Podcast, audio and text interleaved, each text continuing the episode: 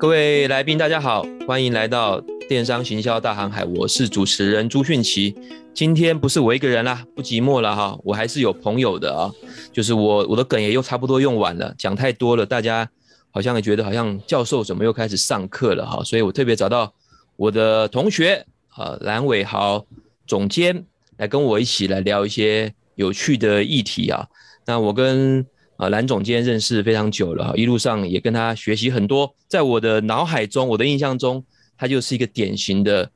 广告人啊，就非常的有创意啊。广告公司因为要接触各种的产业、各种的客户，也跟消费者走得非常近，所以对于这个消费的趋势、产业的变化，尤其是个科技啊、媒体方面，可以说是非常非常敏锐的。那这个伟豪呢，蓝总监呢，我我待会请他我讲一下，我应该怎么叫他哈，还叫绰号还是怎么样哈？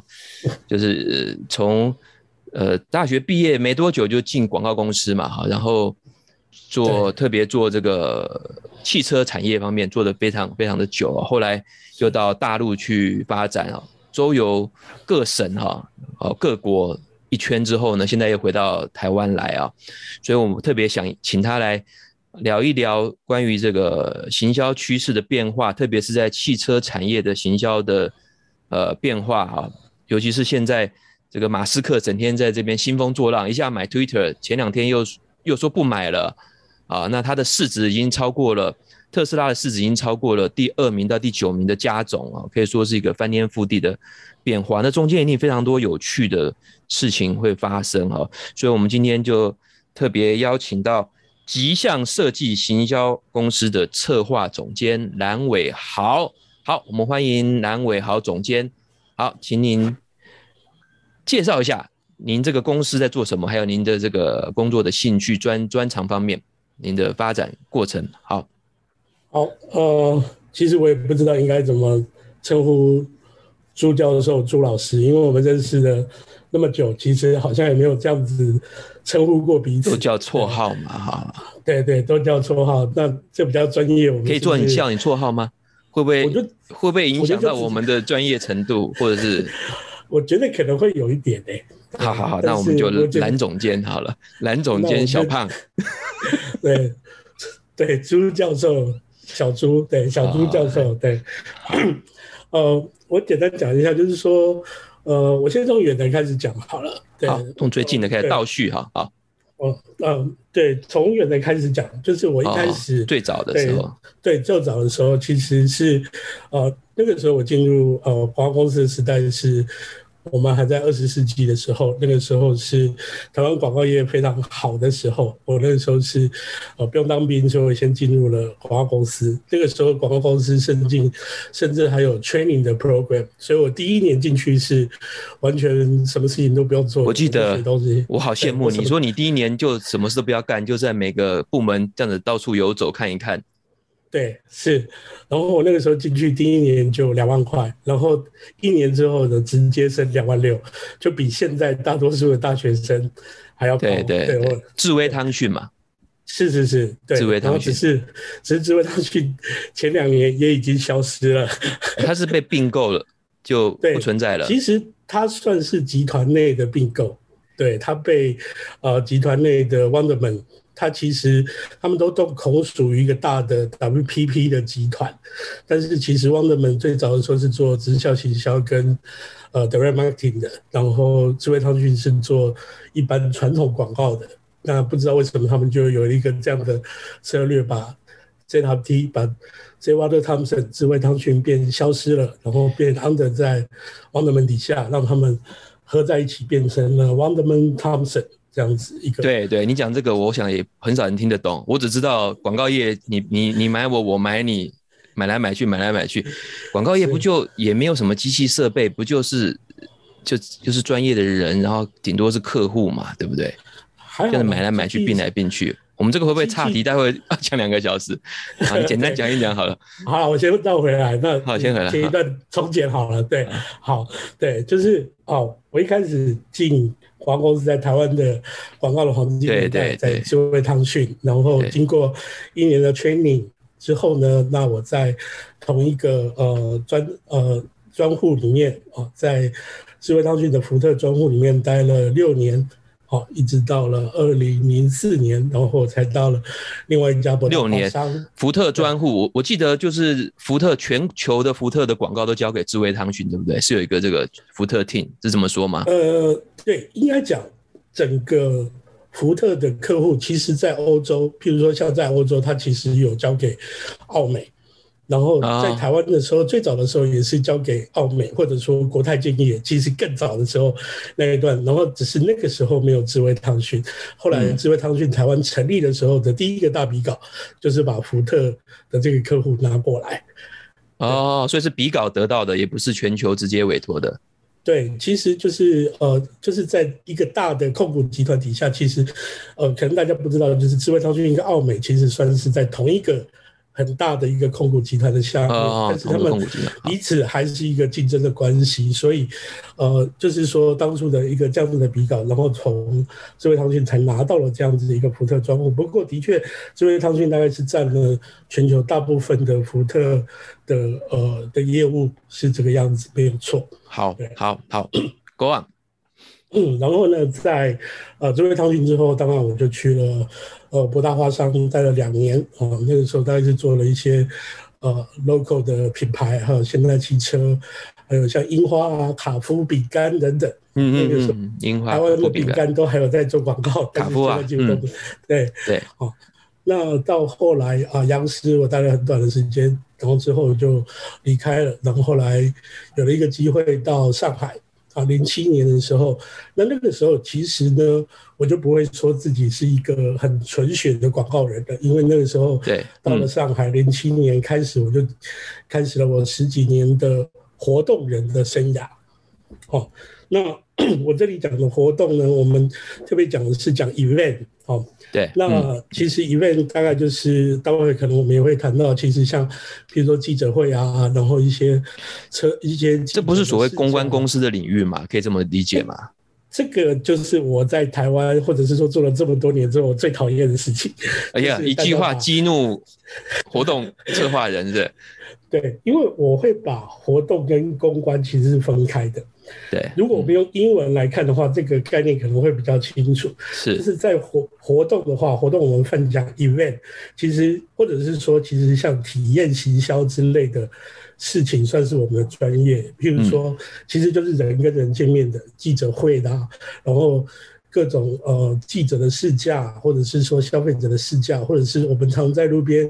看到的一些 road show 也好，或者是各种的展览、车展。啊，或者是说，甚至更细一点，甚至到通路上面的一些直接那些展扫啊、卖牛奶啊等等之类，都可以算是在活动行销的一环。对，但是公关哦，我会叫它 PR。Public relationship 这一块，对，特别是在台湾，或者是说，它其实更多是在针对新闻媒体的议题的操作，或者是对于记者的关系的维护上面，那很在呃，特别是在。在呃中国的话，其实这两这这个公司这两个职能的公司通常是分得很开的。对，但在台湾呢，大家都会讲活动公关、活动公关，因为常常这两个活动其实会在同一个地方发生，但是其实大家常常会看到的是，这个记者会的时候，可能在前面接待的是公关公司的人。在后面活动执行的舞台的实际发生的这些事情是活动公司在做的。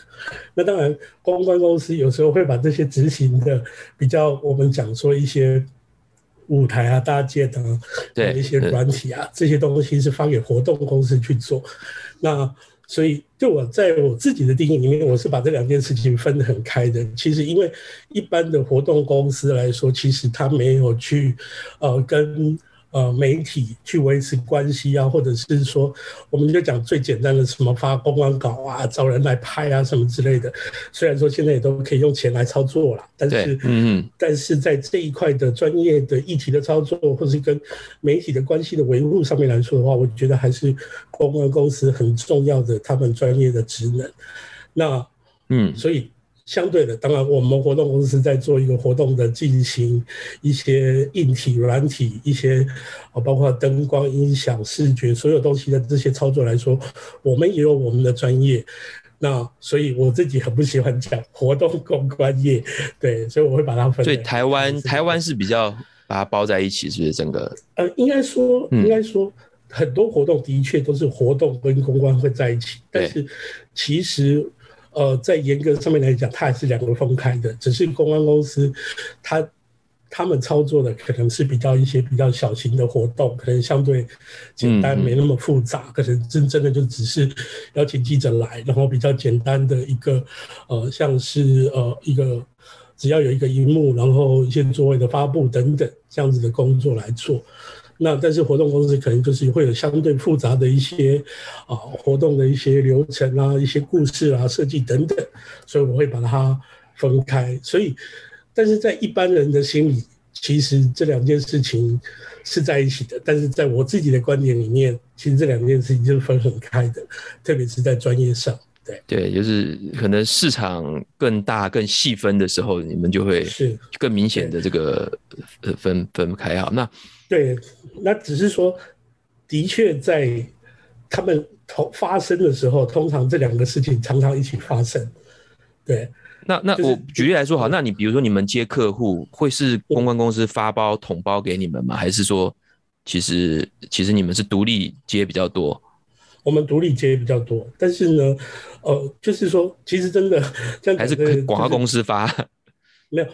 其实像如果像现在回来台湾的话，这三种都有，嗯，都有。其实真的有时候是看客户的的个性，有的客户他喜欢直发，或者是说，就像讲说，刚刚还没讲完，比如说在中国，我在中国十二年里面来说，中国的客户他其实是直接，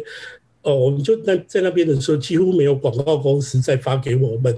做活动这件事情，客户都是直接对活动的，嗯嗯、直接对公关的，直接对广告公司的，他们有专门的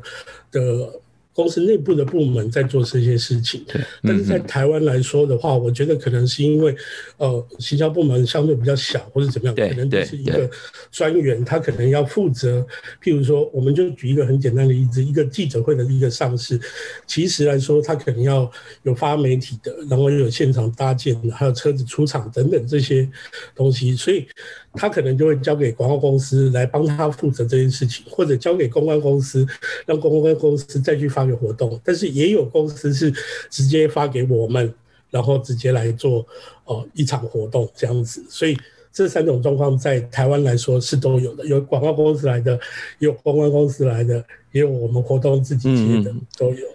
对，可能因为市场比较小了哈，比如说就就五百万的预算。那打到大陆可能是五亿的预算，他当然就可以分更多的专业的人去分给不同的公司去做了。对，好，而且，而且我觉得还有工作习惯的关系吧。好，嗯、那你说做到二零零七年变成活动人是有一个什么样的想法？还是刚好遇到有人把你拉进去？呃，应该说就是有人把我拉过去，而且其实比较有趣的是说，其实像我以前在。在广告公司的时候，其实那个时候的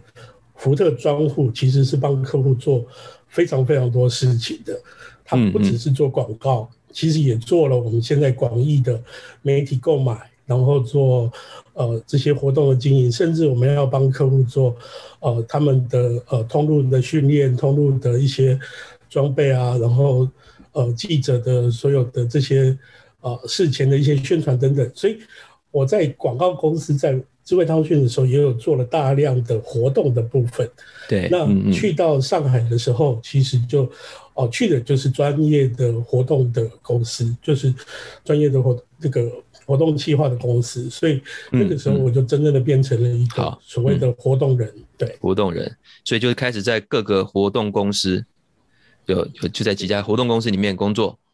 呃，在上海我就只待了一家，就只待了一家。对，我那时候我记得我在、嗯、呃商研院服务的时候，还要去拜访你哈，就是跟你请教一些呃台湾厂商啊，还有一些 上海消费习惯市场的一些一些问题哈，收获非常多啊。所以到现在的还算是在活动活动产业嘛，对不对？现在呃，所以回来台湾之后，其实我现在的公司终于讲到极象活动行销了。对，其实我我们的公司来说，其实它就是我们有做两个部分，一个部分是呃商业空间的设计，就是店面啊。然后，嗯嗯，还有一些就是呃，就是就是我们会帮客户整个设计店面，其实包括整个设计的一些概念啊等等，我们也会帮他们做有一些 CI 的东西。那另外一部分当然就是活动的部分。那像这两年我们做比较多，像是呃，Honda 啦、哦 Mini 啦、B N W 等等，然后都有一些相关的。的活动的部分，那我在这里面来说，因为我其实现在说真的已经相当资深了，所以我在公司里面其实做的事情，呃，我挂的是所谓的策划总监，对啊，然后我的工作其实是带着专案部啊一起去在内部里面去做呃企划的行程，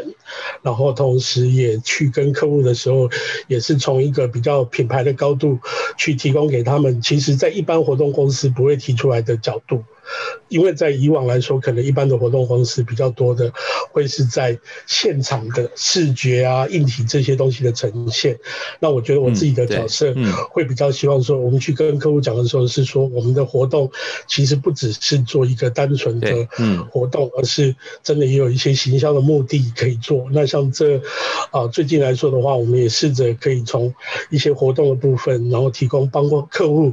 做一些网络的操作，甚至议题的操作等等，都有在做这些事情。所以包括，所以我现在的角色又是企划，又是缺，又是业务这样子。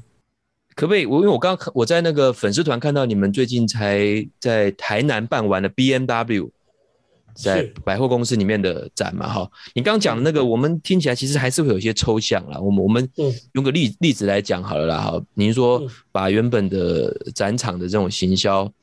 我原本只是硬体的设计，然后做一下展示而已，变到拉到整个品牌策略，甚至跟其他媒体的整合的这个，又把活动做到有点广告的方向，是讲格局更大嘛？我举例来说好，假设特斯拉的兄弟特拉拉。这个品牌啊，啊副品牌电动车来台湾啊，假设跟它长得很像，跟这品牌很像了哈，找你们去做的话，你们大概会做到什么样的服务？呃，通常一个新车上市，第一个会做的事情，可能是媒体的事先的试驾，OK，所以可能我们会先帮他们思考怎么跟媒体沟通这台车。试驾这个就算，嗯，对，从台湾的什么路最适合。这是一个，然后可能再来还有经销商的试驾，可能又是一个，然后一个记者会的正式的上市，嗯、这台车跟你的品牌广告是怎么做一个结合？我们在现场的呈现不是只是单纯做一些灯光啊、音响的效果，而是跟你的品牌，譬如说你的线上的、你的电视广告或者是你的网络广告，想要怎么做？那我们根据你的广告的内容来发展。我们活动的现场的整体的环境跟这个活动的呃流程，这个是我所谓的可以跟品牌接轨的部分。OK，然后呢，从这个地方再往后是说这个呃这个记者会的形式啊，它说不定可以变成一个一个 roadshow，像我们这次帮 B N W 做的这个活动，它的第一场。就是在台北的华山，它是在户外的场地做一个开放式的记者会。那记者会结束之后，同样的场地，同样的设置的东西，但是我们呢，加入了周边的一些市集，加入了一些表演。哎、嗯嗯欸，他现他当场，哎、欸，他的他早上是一个制式的针对记者的，但是下午一个简单的转场之后，他就开放性的变成了可以针对整个台北市或是华山那附近去的消费者，他们会想要参加的，呃，一个具有呃娱乐性质又有看车性质的这样子的一个。活动，那你也可以说它是一个户外的 showroom，因为我们在整个、嗯、呃现场的设计上面就会有包括啊、呃、舞台的视觉的呈现，有然后有一些品牌的一些娱乐的互动区，比如说我们设计一些嗯。拉霸等等，然后还有经销商的洽谈区等等，对。然后就是我们做的事情，其实就是帮客户可以从他上市前一直到上市后，甚至到销售上面，都可以协助他协助他们去做。这可能跟一般大家觉得活动好像就是在现场啊好玩什么之类就结束。嗯嗯。所以这个是我特别说，为什么我们想要加一点行销的价值。那另外再从这个地方再往。外拉一点是说，有时候我们会跟客户一起讨论说，哎，这个记者会或者是露营的现场，我们是不是可以找一些名人来去现场做一些加持或者访问？那这些名人在谈的时候，谈的同时，他就可以跟，譬如说现在当然很流行的 YouTube 啊，或者是说，呃。他就可以借由诶，我们跟这个 YouTube 谈，可以在他的粉丝团也帮客户做呃同样的一个宣传。有时候这件事情不一定是从客户那边启动的，而是从我们这边启动的。对，所以我想到的四个字就是体验行销嘛，对不对？是是，你们这个就是跟元宇宙对打的嘛，是不是？呃，总是要出来真实的呃碰面看一看，摸一摸，试驾一下。反而这个是实体经济的一个跟虚拟经济抗衡的一个很重要的点。是因为在我自己的感觉里面，就是说，真的人跟人之间的实际的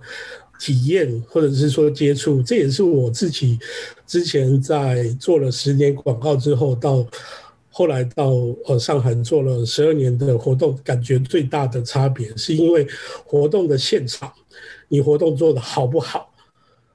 感不感人？消费者有没有兴趣？嗯、那个在当下的那一秒，你马上就会知道了。那个感觉其实是非常刺激的。对，是那那除了汽车之外，什么样的产业都适合吗？比如说吃的东西、衣服这种，是是不是不是每个都适合呢？呃，应该来说，呃，不是每一个都适合啦。那当然，呃，我觉得每一个体验行销的的用力的方向不太一样。那当然。为什么大家谈到最多汽车行销？因为我们都知道，汽车算是最昂贵的消费品，所以汽车品牌其实也相对的有最大的，或者说他们最愿意来花这个钱。那在我们常看到的，其实譬如说在在上海来说，其实很多品牌，其实包括就是说你说汽车也好，精品也好，哦，甚至有很多呃。服装类的，特别是一些，比如说，呃，可能一些呃，像是户外品牌，比如说像当初在上海，比如说一些，呃，像 North Face 啊等等这些户外运动品牌刚出现的时候，他们其实都很愿意在呃上海市中心去做大型的品牌体验的的活动的东西。对，因为我也不知道为什么，但是那个当初看到的时候，其实是。蛮呃惊讶的，那因为其实就是说你会想到说，哎，其实不是只有汽车会做这件事。那其实如果你在台湾的，其实说真的，如果说以现在在台北来看，你看华山跟 看松烟这两个场地，或者再加上信义区的香槟大道，你大概就可以看到所有的活动的典型。譬如说，呃，其实一些呃。呃，譬如说像之前的呃旅游比较盛行的时候，AirAsia 啦、Klook 啦，嗯嗯、他们都会做很多 roadshow 的活动。那像在呃华山或者是松烟这些地方来说，很多食品啊，譬如说像是品客啊，然后像是一些。啊，就是呃比较呃零食类的，他们也很愿意去做这些活动。可是像一般，譬如说你真正的服装类的来说，我觉得可能他们就是比较多，就是以自己的门店或者是通路来作为体验行销的一部分吧。对，这个我就不是特别的专业，但是我就比较少看到这些 fashion 类的去做活动。那当然，更多精品类的，他们做的很多就是会在 fashion show。上面就每年的呃这种大秀，或者是在呃上海、巴黎，他们会特别参加时装秀。那那个时候，他们在秀外面的呃的这些前夜秀里面的一些 party 啊，一些 entertainment 的的这种特别规划的派对，这种就也是我们活动服务的一个常会看到的一个很大投入的一个呃生意的来源，这样子。所以说，虽然是网络现在非常发达，所以其实其实不太影响所谓活动活动行销的这种发生嘛？会不会客户变多变少，还是有形式上的不同呢？呃，我觉得现这几年，尤其是这几年来说了，我觉得最大的影响还是在于疫情这件事情。疫情，呃，对，我觉得说元宇宙这件事情，或者说数位这件事情，对很多客户来说的第一个反应是，其实大家会觉得说，体验行销能够接触到的人数有限，他的个人，他的人均的投入其实会是。会是很高的，那但是呃，其实，在我们最近的活动里面来说的话，其实。呃，我们就会跟客户讲说，其实我们除了，所以就是前面提到的，我们除了活动之外，我们会协助他去做一些网络的操作，譬如说，所以像现在的，呃，每一个活动几乎大家都要有拍照区，都要有互动区，都要有数位区等等，因为纯粹的呃数位的广告或者互动来说的话，不是没有，那只是说，因为现在大家的呃互动的一些。呃，方式的一些局限，它毕竟还是不如在呃活动现场，你真的可以在人群里面，可以在跟呃消费者互动里面，你可以看到很多人的样子的那种。我觉得，特别是数位时代，或者反过来，我觉得大家对类比的东西，其实有返璞归真的另外一种需求。特别是台湾这两年，其实你可以看到的是市集类的，对对，或者是露营。类的很多什么什么节啊，什么什么多演唱会，其实大家都是非常热衷去做这件事情的。那你说啊，网络演唱会有没有那个市场？当然有。那有没有侵蚀到？当然有。那这个侵蚀的结果其实是实体的活动的需求还是在，但是它的预算整个是被削弱了非常多的。还是削弱蛮多的，嗯，削弱蛮多的，但只是说，我想讲的是，这样子的需求还是在，只是整个业界缩小缩小了非常多，就是像传统广告现在也被数位广告侵蚀了，是一样的，对。那我们可不可以谈一下哈，像这样子的活动，通常 KPI 会是什么？就是客户希望你们做完之后达到什么样的效果？大概是，比如我们随便讲个预算好了，你就随便讲怎么样的预算，大概会达到什么样的规模？通常他们是。怎么样去制定 KPI 的？OK，呃，KPI 的部分，我觉得我们要从呃活动的目的跟它的对象来去设定。哦，那一般来说，譬如说，如果对于媒体或者是记者报道类的 KPI 来说的话，常常我们会是以说报道的数量，哦，或者是说呃现场来的这些人数，这些记者在现场客户收到的一些直接的反馈。作为我们 KPI 的一些衡量的标准。你、欸、这边我查一下，你这这样子，这边活动的媒体发布的话，就你们自己独自做嘛，不需要公关公司参与。通常都是公关公司，还是公关公司去邀约？邀约会邀约，对，对。但是报道的主题是活动的内容。对，对，那呃，应该说，就是如果说呃记者来，他当然会看到几个东西。第一个当然邀约嘛，哈，然后还有就是。客户设定的品牌的呃这些定位走向的部分，这个是广告公司。然后第三个呢，会有呃就是这些呃公关公司所设定跟客户也是讨论出来的特别的呃一些媒体议题，或者是他在产业上面的一些报道。那但是同时呢，其实根据每一个车款的上市的一些呃它的创意的不同，所以有时候。哦，譬如说在现场的记者，我们常会讲说，哎，有产业线的，有时候也会有娱乐线的，嗯嗯嗯，甚至会有啊、呃，甚至在呃中国还会有政治线的，哦，这些政治线的，对，政治线来做什么？我，我必须要说，就是.就我跟你讲，就当初，比如说我当初其实在上海说，比如说某一些呃产品，比如说像桑塔纳啊，在在中国来说，它是一个。很很老款的，跟整个中国的脉动啊，什么之类那种什么改革开放都很有关联的这样子的一个品牌。那个时候的品牌上市，他讲的整个切入的方向，简直是在回顾整个上海的发展跟啊，嗯，跟解放这件事情。所以那个时候我在我在做，甚我甚至我那个时候我都。可以，所以我对中国的那个宪法那个时候背很熟啊，对啊，就是因为我要帮他们这些书记或什么之类要写一些稿子，他们常常他们通常讲的方向不在于消费者，OK，而是在于说，真的一个国家社会，甚至从上海的高度，怎么来看这个品牌？对啊，所以如果回到 KPI 来说的话，就是你要第一个要先界定的是我们主要的对象是谁？对，OK，嗯嗯，那所以如果记者来说，当然就是以报道的数量。那如果是像我们讲的经销商的一些训练来说的话，通常在活动结束之后，他们客户那边这个通常是客户给的，会有对于这个上课的课程的一些计分的量表。